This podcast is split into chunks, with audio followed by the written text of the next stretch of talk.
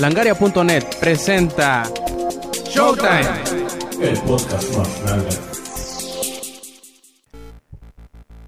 Bienvenidos a una edición más de Showtime Podcast, esta vez la número 42. Este quien escuchan es Roberto Sainz o Rob Sainz en Twitter. Esta vez me escucharán en solitario porque, pues, mi camarada César o Puga o Cespo en, en Twitter, pues dice que al ya no ser el número 41, ya no podrá asistir. Bueno, no en serio. Eh, su señor padre se cayó de la azotea de su casa y lo están operando y pues él está tomando los cuidados como hombre de la casa, aunque todos sabemos que en realidad no es hombre. Y bueno, para no ir haciendo más larga la introducción, aquí empezamos con la edición número 42 de Showtime Podcast. Vamos a empezar con el que estamos jugando. Esta semana pues tengo unas cuantas cositas que he estado jugando. Obviamente Monster Hunter, eso es algo que no podré dejar de jugar en el futuro previsible.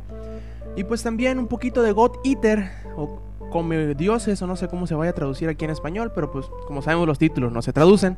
Este pequeño juego es un simil o un clon, por decirlo de alguna manera, de precisamente Monster Hunter. Un juego un poquito más ligero, con la movilidad un poquito más hacia la acción y arcade. No tanto movimientos pesados y más estratégicos de Monster Hunter, pero está muy bien. Hasta ahora muy bien. El juego todavía no sale aquí en América, según yo sale a finales de este mes. Y pues bueno, un juego bastante entretenido que vale la pena echarle el ojo, sobre todo si les gustan los juegos eh, con mecánicas parecidas a Monster Hunter. También ya le he echado un poquito más la mano al demo multiplayer o al beta multiplayer de Dead Space 2. Bastante entretenido, en ciertas partes se parece mucho a, Dead, a for Dead, pero creo que todavía le falta un poquito de balance, aunque está interesante ir por, por secciones en la, en la, misión que tienen desbloqueada. Es una misión en donde tienes que, si eres humano, si eres de los ingenieros, es ir como un tipo eh, rush en Bad Company, que es ir desbloqueando objetivos para poder ganar la ronda. Obviamente si cada uno de esos objetivos tiene un tiempo límite, pongámosle 5 minutos. Si en esos 5 minutos no logras completar el objetivo porque los enemigos, los necromorphs, que también son humanos, eh, no les permiten moverse, los matan muy seguido, pues terminan ganando los necromorphs. Está bastante entretenido, creo que todavía le falta un poquito de, de, de pues, balance y de pulido, pero para eso es este beta test, obviamente, para eh, limar esas asperezas que puedan o no, digamos, eh, pues arruinar la experiencia del juego, ¿no? También he estado jugando Lords of Shadow o Castlevania, nuevo Castlevania. Y más adelante les voy a dar un previo, así que vámonos para adelante. El resumen semanal lo iniciamos esta vez, unas cuantas noticias sacadas directamente desde Langaria. Si quieren leer más a fondo estas notas, pues en el mismo post de, de, de Showtime Podcast, de este Showtime Podcast, verán los, los links en donde pueden leer las notas completas. Quizá ustedes conozcan o quizá no este pues proyecto, este servicio que se llama OnLive. OnLive es un servicio de videojuegos en la nube. ¿Cómo que en la nube? Pues sí, tú podrás jugar eh, tus títulos, tus juegos eh, bajo demanda, como se llama. O sea, tú no necesitarás instalar absolutamente nada en tu disco duro, sino que simplemente lo que harás es eh, mandar por internet la señal de tu de lo que estás controlando. Si quieres que se mueva hacia adelante, hacia atrás, que brinco, lo que sea, y solamente recibirás de vuelta de internet de los servidores de OnLive pues el video de las acciones que tú estás realizando. Esto evita que necesitas tener un, una computadora muy muy muy potente para poder jugar pues estos títulos nuevos, ¿no? Pues solamente necesitarás una conexión estable a internet. Muy bien, OnLive cuando se lanzó hace un par de meses sorprendió a todos porque aparte de que obviamente ocupas comprar los juegos o rentarlos mediante el servicio, ocupabas eh, cubrir una cuota mensual de suscripción a sus servidores. Esta cuota era, si mal no recuerdo, unos 15 dólares. El problema de esto es que a muchos se les hizo como que un impedimento o al menos un punto malo a, a, a favor o en contra, por decirlo de alguna manera, de OnLive. Lo bueno es que para todos estos que la suscripción mensual fuera un impedimento para poder probar este servicio, pues han anunciado que la pues que la cuota mensual ya no existe. O sea que si quieres entrar a jugar, simplemente necesitas estar en territorio estadounidense porque desgraciadamente aún no sale de Estados Unidos este servicio.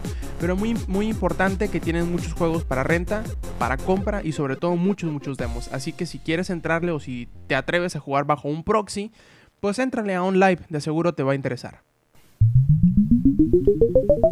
Como todos sabemos, Bungie o Bungie ya no, ya no está trabajando en la serie de Halo.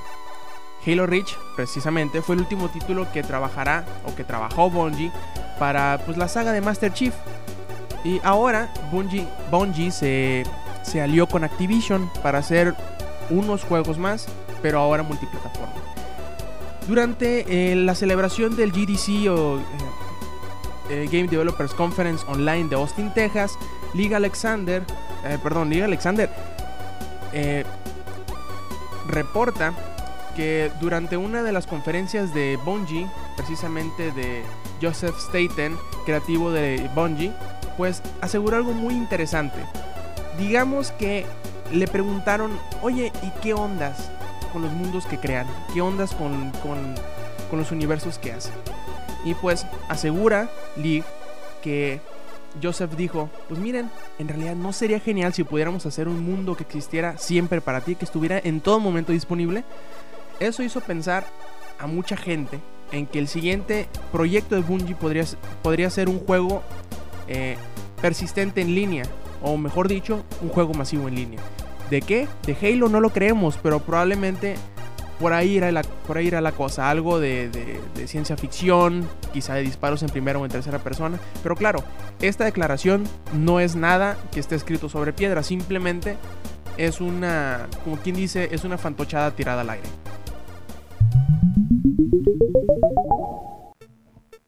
Tuvieron que esperar muchos, yo todavía sigo esperando, pero muchos tuvieron que esperar cerca de 12 años para poder disfrutar de la segunda parte de StarCraft, que como bien sabemos es uno de los juegos de estrategia que quedará en los anales como los juegos legendarios de, PC y sobre todo del título de los juegos de estrategia en tiempo real. StarCraft 2, Wings of Liberty, como se llama la primera entrega de tres que se tienen planeadas, pues dejó a muchos satisfechos y a muchos otros los dejó esperando la siguiente parte. Desgraciadamente, durante este mismo Game Developers Conference en Austin, Texas, pues se reveló que probablemente ocupemos o ocupen esperar todavía año y medio para poder jugar la siguiente parte de StarCraft 2 que se llama Heart of the Swarm, que tendrá como principal pues incentivo que será la campaña de los Zerg. Esta cifra aproximada de 18 meses la tiró al aire o le especuló Greg eh, que es el director de proyectos de Battle.net, en donde pues dijo que pues sí, más o menos ocuparemos esperar unos 18 meses para poder jugar, o sea, sé que estaremos viendo más o menos para el primer trimestre o cerca de la primera mitad del año de 2011 la segunda parte de StarCraft 2. Muchos recibieron con golpes en la espalda y pues frentazos en la, en la pared que Gears of War 3 haya sido retrasado prácticamente medio año de su fecha previa de lanzamiento que era abril de 2011 o del año que entra hasta una fecha indeterminada en otoño de ese mismo año. O sea, sé que lo podremos esperar más o menos a estas fechas del año que entra. Eh, muchos se sintieron más que, digamos, decepcionados el saber que esta, este retraso se debiera o se, se justificara con que el juego no necesitara más eh, tiempo para refinarse, sino que más bien estaban buscando un un periodo de tiempo, una ventana de salida para el juego en donde pudieran, digamos, exprimirle más, más lana a este título. No, pues no, no los. No los criticamos, pero obviamente a muchos sí se les hizo, pues, eh, desalentador el saber que piensan más en el dinero que en los seguidores, pero desgraciadamente terminarán comprando el juego. Ahora bien, como manera de, digamos, reparar el daño, han anunciado que Gears of War 3 tendrá no nada más servidores dedicados que ayudarán a reducir el terrible lag que sufría, que la segunda parte de la franquicia, sino que también habrá un periodo de pruebas o como le llaman, un beta test. Aunque bueno, no se ha revelado todavía si será abierto, si será cerrado, si necesitarás preordenar el juego o tener alguna que otra altimaña para poder ser elegible y entrar en este beta test. Pero seguramente en los próximos meses, probablemente en los VGAs o en alguna de las siguientes eh, conferencias grandes de videojuegos, sepamos estos detalles.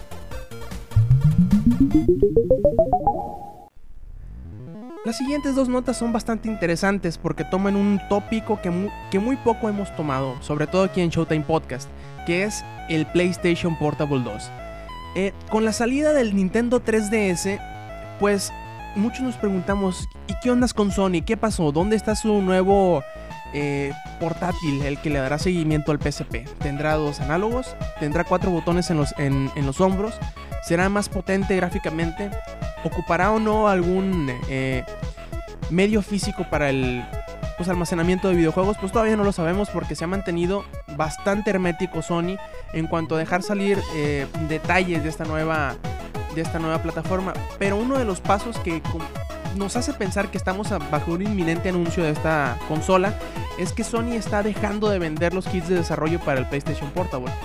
Eh, esto se hizo eh, se hizo público mediante Sony Computer Entertainment of Europe, en donde se anunció que a partir del 15 de noviembre ya no habrá más herramientas de desarrollo ni de pruebas a la venta.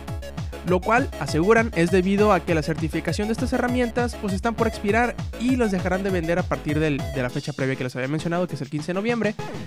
Pero estarán prestando equipos para los desarrolladores, ya sean nuevos o que ya estén registrados, pues con un modelo, cuando tengan un modelo ya que esté certificado nuevamente.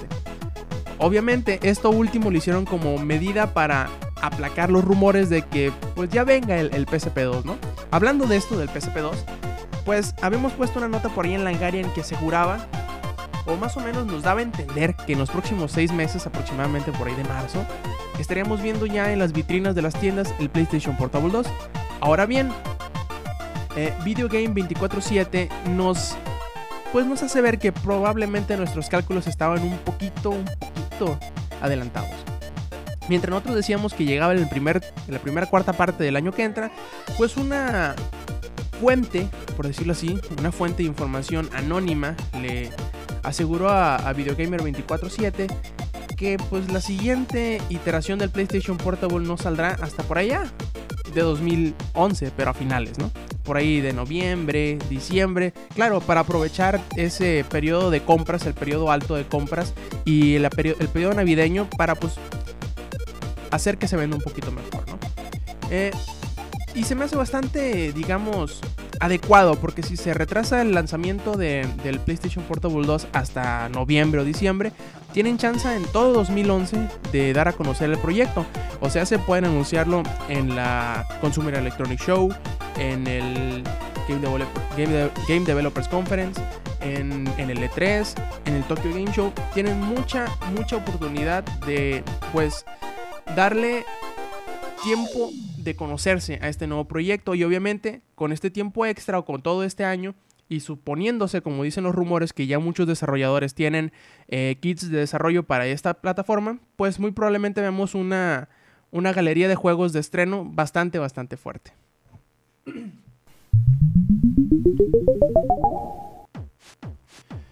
Por fin, por fin Sega nos hace caso y dice, sí, les vamos a dar un nuevo Shenmue. ¡Eh! Todos nos alegramos, todos empezamos a, llamar a la, tambora, a comprar cohetes y fuegos de artificio para celebrar en la, noche. Pero qué, qué gran decepción al saber que Sega en realidad eh, va a lanzar Shenmue Town, que pues era un título, un spin-off para celulares y que será solamente en Japón. Desgraciadamente para todos los que no vivimos en el país del sol naciente, pues nos vamos a quedar viendo lejos, como dicen por ahí, y no vamos a poder experimentar este título. Aunque si estos siguen, eh, pues la moda que ha pasado con los títulos de celular de juegos muy conocidos, como los de Final Fantasy o los de Kingdom Hearts, muy probablemente vemos una conversión de este título para celular, ya sea para DS, para PSP o para 3DS. Pero yo creo que para eso necesitaremos esperar unos cuantos meses.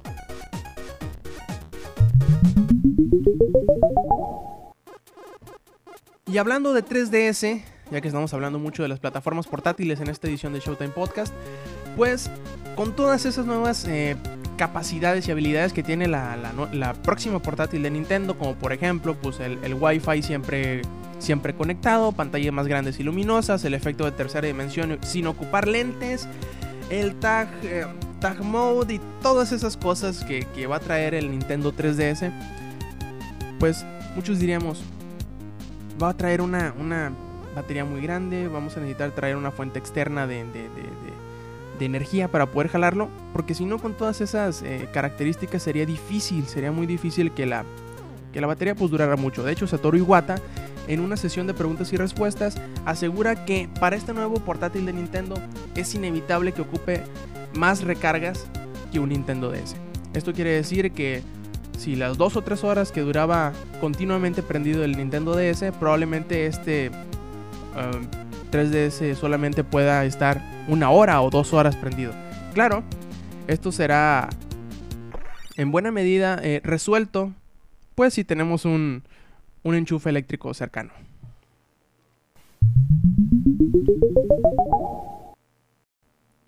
Y bien queridos amigos, les recordamos que entren a langaria.net en donde tenemos todas las noticias más importantes de la industria de los videojuegos.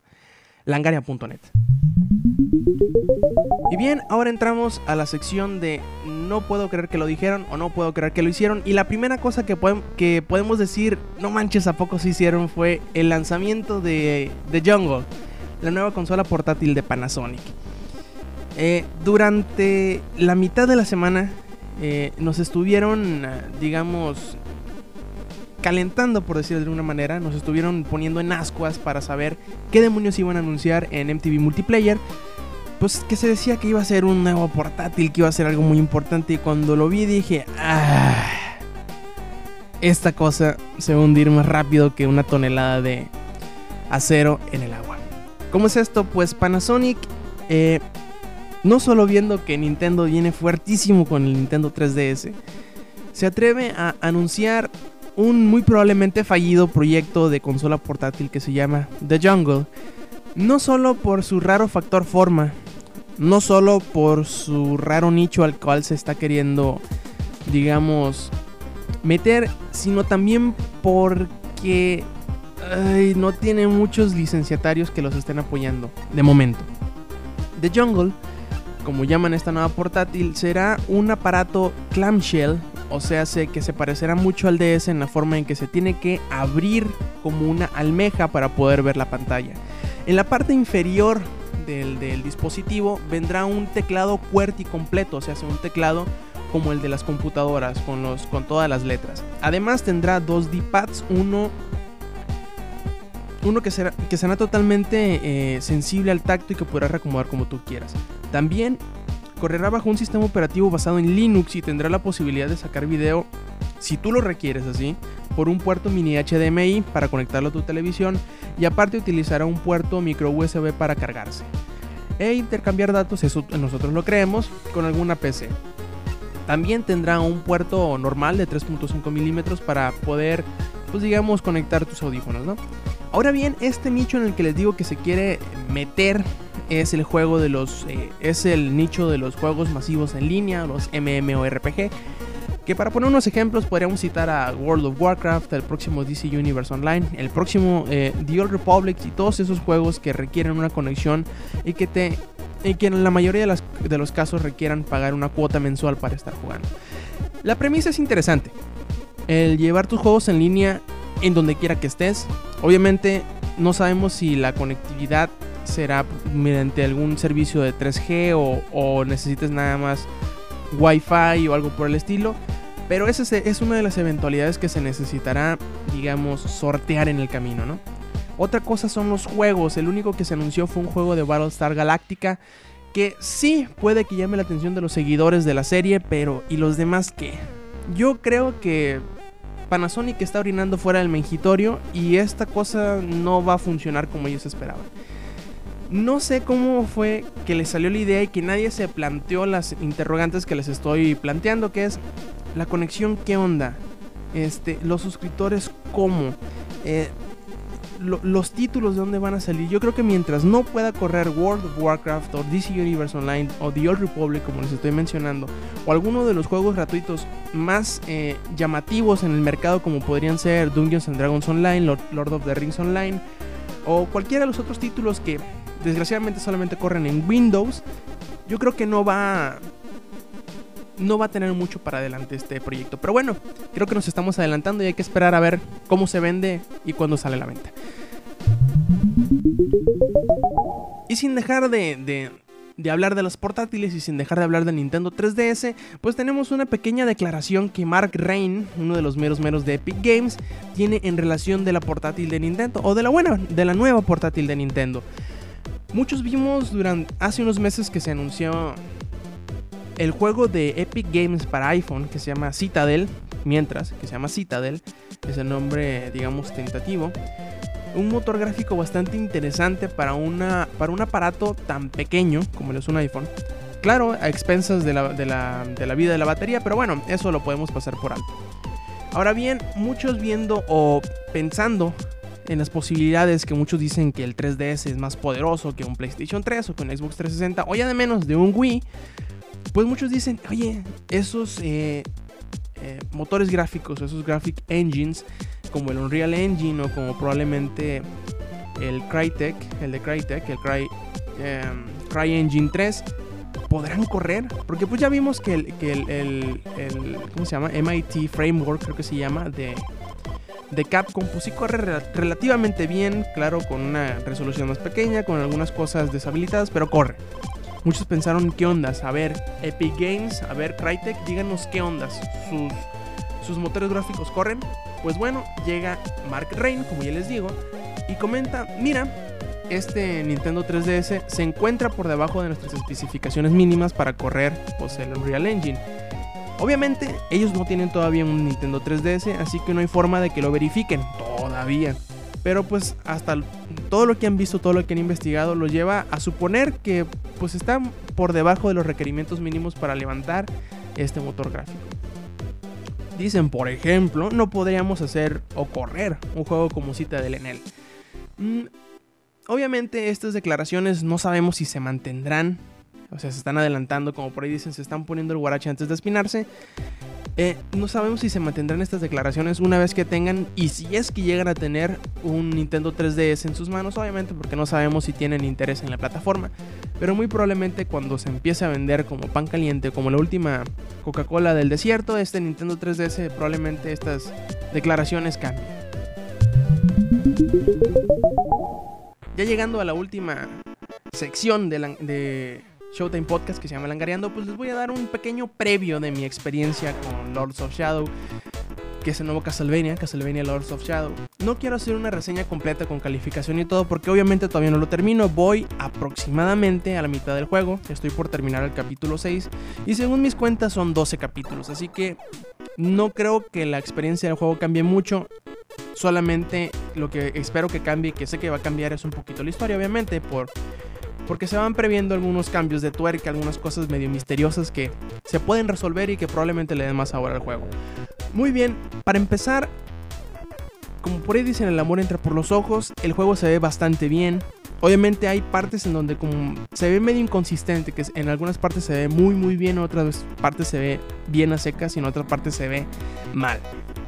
Esto obviamente es eh, llevado de la mano porque Mercury Steam es un, un estudio medio novel, medio nuevo, que sí ha ayudado en outsourcing a otros eh, proyectos, pero creo, según yo, este es el primero o de los primeros títulos de gran envergadura que están llevando. No lo, no lo hacen mal, ¿eh? Muchas de las, de las escenas son bastante buenas. presentación, la presentación de los primeros dos o de los únicos dos titanes es muy muy buena. Las peleas de los jefes son muy muy buenas.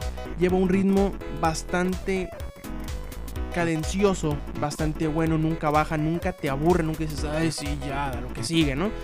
Eh, se basa muy bien o se sabe llevar muy bien y escalonadamente las mecánicas del juego, que son los puzzles, que son las partes de plataforma y las peleas, que sobre todo en las peleas es donde más luce. Sí, porque aunque sí empieza siendo un desgraciado todopoderoso, Gabriel Belmont es un desgraciado desde el principio, es alguien muy muy fuerte. Obviamente si no sabes eh, hacer bien tus combos, combinar la magia, combinar este, los parries y las, y las, las tácticas esquivas, simplemente vas a morir en los primeros 5 segundos de todas las peleas. Necesitas ver bien contra qué tipo de enemigo te estás enfrentando, qué debilidades tiene y saber cómo explotarlas. También el sistema de batalla tiene unas adiciones muy importantes. Aparte de la gran cantidad de, combos desbloqueables que vas comprando con experiencia, tiene sistema de magia, el cual eh, son dos, tipos de magia, la magia de luz y la magia oscura. La magia de luz cuando la tienes activada te regenera sangre cada, cada golpe que das, te regenera energía vital. Mientras que la, la, magia oscura lo que hace es que le da más potencia a tus golpes y pues obviamente hace que tus enemigos mueran más rápidamente. Está muy interesante, les digo. Sobre todo si viendo que en muchos de los jefes ocupas forzosamente que utilizar todas las estrategias que sabes, como lo es eh, el parry o el bloqueo, eh, el esquivar golpes y combinar las magias. Porque sí, sobre todo el, el jefe del, del, tercer capítulo creo que es, es un desgraciado. Es tardé como una hora en matarlos, obviamente, probablemente porque soy muy malo, pero ofrece bastante reto, un reto muy bienvenido porque sobre todo lo puedes hacer. Eh, una cosa muy interesante es que muchos empezarán a sacar eh, o empezarán a comparar este juego con otros títulos como God of War, como Prince of Persia o como Shadow of the Colossus. Y que yo también le veo cierto parecido como Darksiders. De hecho es prácticamente Darksiders, bueno, en, algunos aspectos, ¿no? no que sea un juego parecido a Darksiders. Nada más que lo que Darksiders fue a Zelda, eh, Lords of Shadow es obviamente a God of War, Prince of Persia y Shadow of the Colossus, pero es un poquito más lineal. No hay tantos, tantos espacios abiertos hasta donde he ido, hasta donde he explorado ahora, como lo hubo en Darksiders. No por ello es un mal juego, es un, juego bastante bien. Lo que toma de otros títulos lo toma muy bien. Saben utilizarlo. Si es un juego, si lo pensaba como un juego de homenaje para otros títulos, la verdad que saben cómo hacer un homenaje. Una de las cosas que medio me saca de la inmersión del juego son las inconsistencias del diálogo. O sea, la historia está muy bien hecha, pero las, los pedazos de narrativa que nos ofrece el señor Patrick Stewart en las pantallas de carga son bastante um, jocosas, bastante ñoñas, bastante... Te las pongo fácil. Parecen que están escuchando al narrador de los de, de Dragon Ball o de Saint o de alguna de esas series anime cuando hacen el, el, el, el previo en los capítulos, ¿no? Así como en el, en el capítulo anterior, nomás que este es al revés. Eh, no sé cómo se las, se las ingenia para seguir a Gabriel Belmont sin que él se dé cuenta. Y aparte, narre las cosas que va a hacer y que está haciendo. Y aparte, encuentre la manera de en los últimos tres renglones arruinar todo lo que había narrado en, en, los, en los segundos anteriores, ¿no?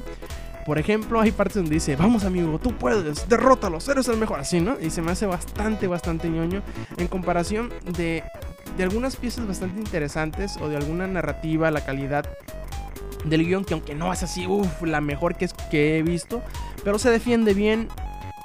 No nada más es un pretexto, sino es una historia y me va gustando bastante como, como a manera de Bioshock, en donde te cuentan algunas de las partes interesantes de la historia con los audio logs, con las, con las cintas de audio que están regadas por todo el mapa.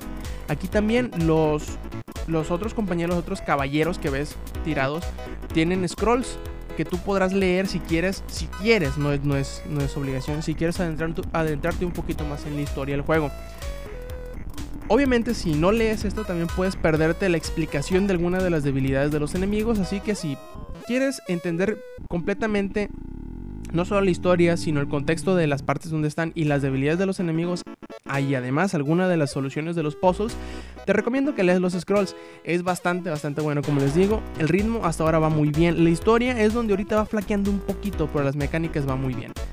Muchos me han preguntado, oye Rob, pero Lords of Shadow es un Castlevania. Yo me pregunto, ¿qué chingado les importa? Es un buen juego, jueguenlo. Y además, para ustedes, ¿qué debe tener un Castlevania? Debe tener un Belmont, lo tiene. Debe tener un látigo, lo tiene. Debe tener vampiros, lo tiene. Lo único que le falta, hasta donde yo he visto, porque como les digo, me falta todavía mucho por experimentar, es el castillo de Drácula y Drácula mismo. La muerte yo sé que por ahí viene, pero más allá de eso no sé qué más quieren ustedes que sea este un Castlevania. Probablemente ustedes quieren una experiencia más Metroidvania, como los juegos como el Symphony of the Night o los juegos de Game Boy Advance y DS que han salido últimamente, pero esos también no tienen mucho tienen mucho de Castlevania y tienen otras cosas que no tanto. Por ejemplo, eh, en algunos ni siquiera eres, eres, un Belmont en el Symphony of the Night. Obviamente después, si puedes jugar como él, también en el Area of Sorrow o en el Dawn of Sorrow, tampoco eres un Belmont y no usas látigo. Así que creo que debemos de dejar de hacernos preguntas pendejas y, ver el juego por lo que es. Es un buen juego. De momento hasta ahora lo que llevo se lo recomiendo mucho. No sé qué calificación le voy a poner porque obviamente todavía voy a la mitad del recorrido.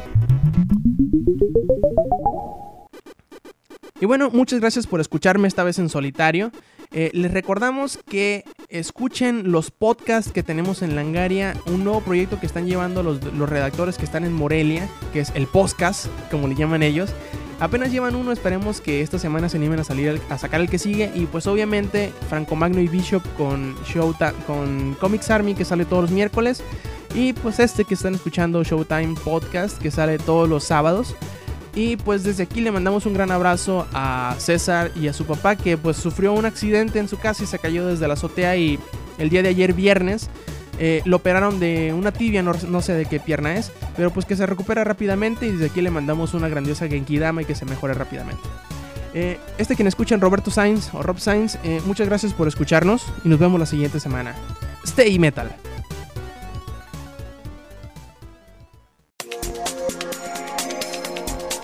Langaria.net presentó